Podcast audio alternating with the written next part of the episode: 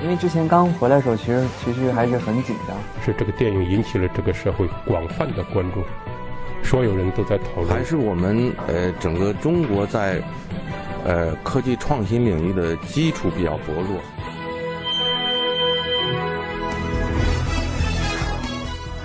影响有影响力的人，中国新闻周刊。欢迎收听《中国新闻周刊》。本期我们要分享的文章《静默杀手：高血压》，无症状隐匿发病，然而却持续悄悄地造成心、脑、肾、眼底等重要器官的损害。这些特点是高血压病的可怕之处，也是令人们容易对其忽视的重要原因。最新流行病学调查显示，中国当前约有2.5亿高血压患者，患病率呈上升趋势，且随年龄增高而上升。中国高血压防控的问题是一条腿长，大医院医疗水平堪比国外，但另一条腿短，基层防控网络却形同虚设。曾经令世界瞩目的高血压防控的首钢模式，如今已无法复制。中国高血压控制率低，说到底还是医疗模式的问题。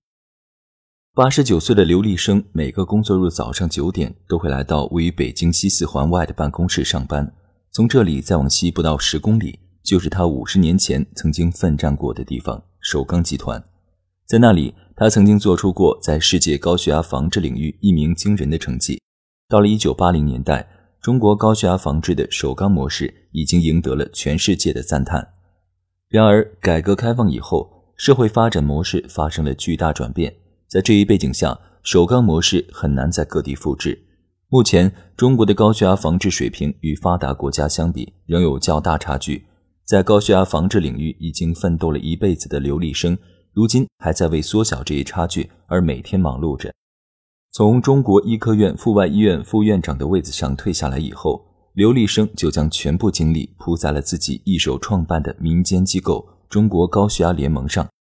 作为世界高血压联盟正式批准的唯一代表中国的成员，他是当前中国防治高血压的主要力量之一。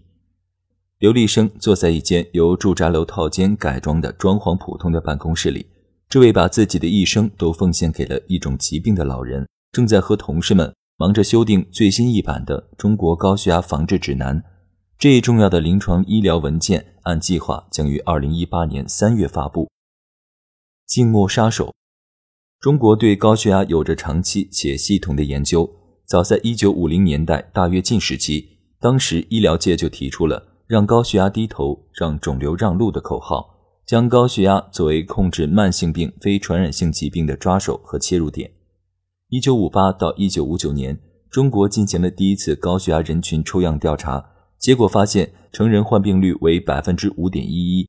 一九五九年，中国高血压诊断标准制定，并将原发性高血压称为高血压病，对高血压的分期做了详细说明。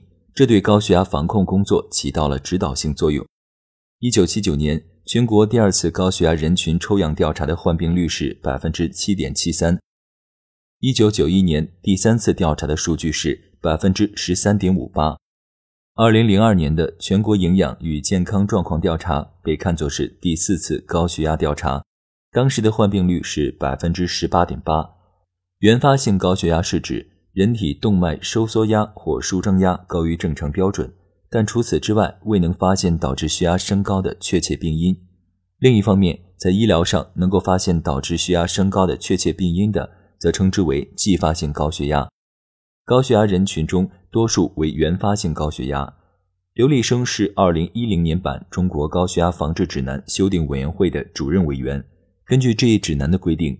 人体正常血压值为收缩压低于一百二十毫米汞柱，舒张压低于八十毫米汞柱。如果血压值大于一百四九十，则为高血压。最新的全国范围的流行病学调查从二零一二年开始，是由阜外医院原院长高润林院士领衔的“十二五”高血压人群抽样调查。据该项目的主要负责人王增武在二零一七年八月一次会议上的发言，此次调查发现。中国当前约有2.5亿高血压患者，患病率呈上升趋势，且随年龄增高而上升。从整体来看，中国18岁以上成人高血压患病率为23%，男性高于女性，分别为24.3%和21.6%。城乡差距缩小，城市为百分之二十三点一，农村为百分之二十二点九。研究还显示，过去十年高血压地域分布的北高南低趋势已发生改变，与经济发展水平正相关。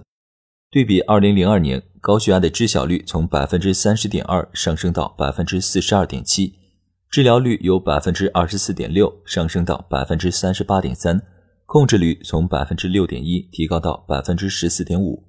阜外医院心血管内科副主任医师张雨清表示，中国高血压患病率持续增高的主要原因是人口老龄化与不健康的生活方式，其中肥胖、高钠饮食与饮酒是高血压的三大首要危害因素。据张雨清粗略统计，五十岁以下的中老年高血压病人已经占到病人总数的三分之一到二分之一。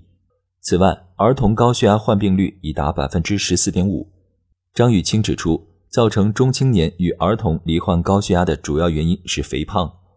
慢性非传染性疾病往往持续时间长，是遗传、生理、环境和行为等各种因素综合作用的结果。心血管疾病是各种慢病中引起死亡最多的疾病，高血压病又是其中一个最重要的病种。